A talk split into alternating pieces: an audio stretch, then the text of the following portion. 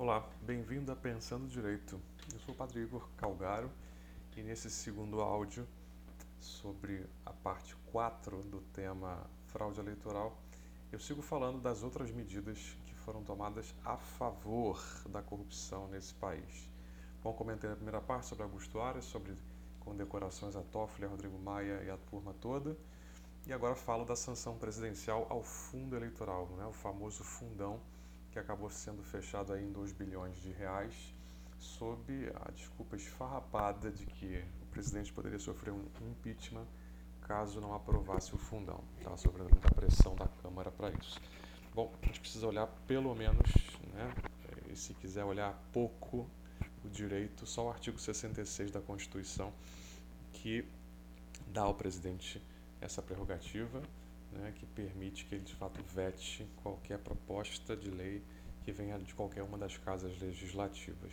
Se ele consentir na proposta, ele sanciona, se não, ele veta. Agora, conveniência política é uma outra história.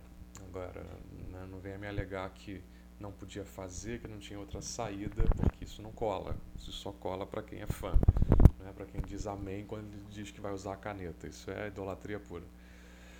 Outra questão muito ligada àquela transferência do COAF, interferência na Receita, a CPI da Lava Toga, que é essa, essa comissão parlamentar de inquérito, aí movida pelo Alessandro Vieira, que, e outro grupo de senadores aí que muito comprometidos e tal, com combate à corrupção, que queria investigar a fundo aí as medidas, né, os movimentos do STF. E que, obviamente, Flávio Bolsonaro, por estar sendo blindado por Gilmar Mendes e Toffoli, está naquela época num acordo muito conveniente com, com o STF, não queria que isso acontecesse, estava desesperado e liga para os senadores que assinaram a lista, entre eles o caso mais emblemático, né, a juíza Selma, também Major Olímpio, Soraya Tronic, e arrasa com eles, e xinga e fala tudo para que tirassem o nome da lista. Isso ficou muito claro, isso veio à tona nas rádios, nas TVs, em tudo.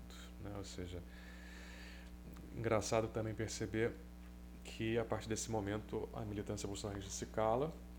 Bolsonaro não faz mais uma crítica ao STF nem ao Congresso, como está fazendo agora.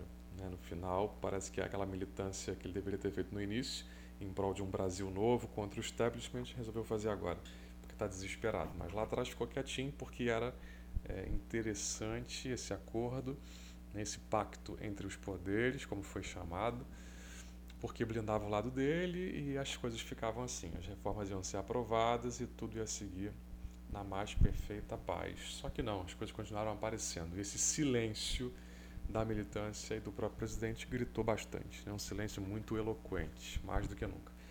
E aí no meio o senhor André Mendonça para a Advocacia Geral da União e agora para o Ministério da Justiça.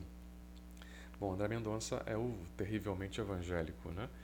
Muito amigo de Toffoli, muito alinhado com Toffoli, chegou a escrever um livro em sua homenagem, trabalhou com ele na AGU entre 2007 e 2009, foi nomeado o primeiro diretor do Departamento de Combate à Corrupção e Defesa do Patrimônio Público, né, o primeiro da história da AGU.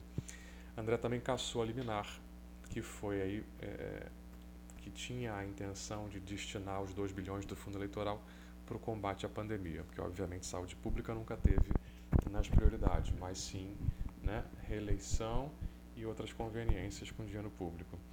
Também foi favorável à criação aí da figura do juiz de garantias, como eu já falei antes, foi, que era, seria péssima, né, uma proposta do Freixo, ou seja, não tinha nada a ver com um governo que se propunha a ser conservador e liberal, não podia casar uma coisa com a outra. Também foi favorável à lei de abuso de autoridade, que amarra as mãos dos juízes em delações, em prisões preventivas. Essa lei foi assinada por Renan Calheiros, ninguém mais, ninguém menos, né? não precisamos dizer mais nada.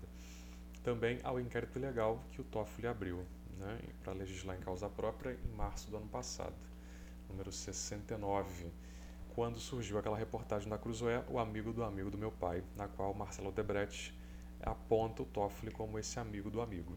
Né? E aí, na época, é, o Alexandre de Moraes tinha censurado a Cruzoé e também o antagonista por conta disso. Depois nomeia o Jorginho, né? o Jorge Oliveira, o ex-assessor do deputado Bolsonaro, agora para ministro da Secretaria-Geral da Presidência. Como diz o Nando Moura, é praticamente o Queiroz do Bolsonaro pai. muito engraçado. Enfim, e vários outros também usaram essa expressão na época. Jorge Oliveira chegou a confessar à Globo News que de fato Bolsonaro queria recriar né, o Ministério da Justiça, separando ele no tempo do Moro aí, do Ministério da Segurança Pública, obviamente para enfraquecer né, os poderes de Moro e para cada vez mais amarrar a mão dele, deixar ele como um cordeirinho ali. Né? E esse esquema, essa proposta era a mesma ideia que já se tinha desde a época da gestão do Temer. Depois, nomeação dos velhos integrantes do Centrão Fisiológico, né, centro-esquerda, MDB, Fernando Bezerra, para liderar o governo na Câmara, e Eduardo Gomes, para liderar o governo na articulação política junto ao Congresso Nacional como um todo. Né? No lugar aqui de Joyce, que era quem era líder na Câmara, mas fazia toda a articulação com o Congresso inteiro. Bom, Fernando Bezerra tem aí é, um histórico bastante complicado. Né? Eduardo Gomes também. A gente sabe que, que ambos é, têm uma passagem política na política que deixou rastro. Eduardo Bezerra e aí seu filho foram alvo de 52 mandatos de busca e apreensão de uma das operações aí da, da Lava Jato, né? a desintegração, setembro de 2019, mais ou menos. Ele teria recebido é, dinheiro de empreiteira, né? 5,5 milhões de reais entre 2012 e 2014. Foi encontrado dinheiro no apartamento do filho, no apartamento dele. Eduardo Gomes, assim que foi indicado para a liderança do PSL diante do Congresso todo, foi super elogiado né, por políticos do antigo establishment. Né? A gente viu que é, Jader Barbalho, Renan Calheiros elogiaram bastante a, a nomeação dele.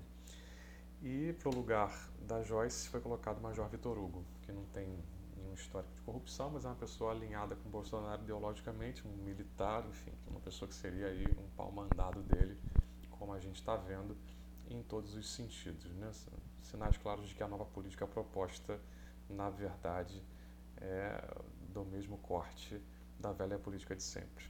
Um detalhe interessante da gestão do Eduardo Gomes é que na época que o general Santos Cruz queria fiscalizar de perto as ONGs, porque obviamente recebiam aí dinheiro público, não deixou fiscalizar. Né?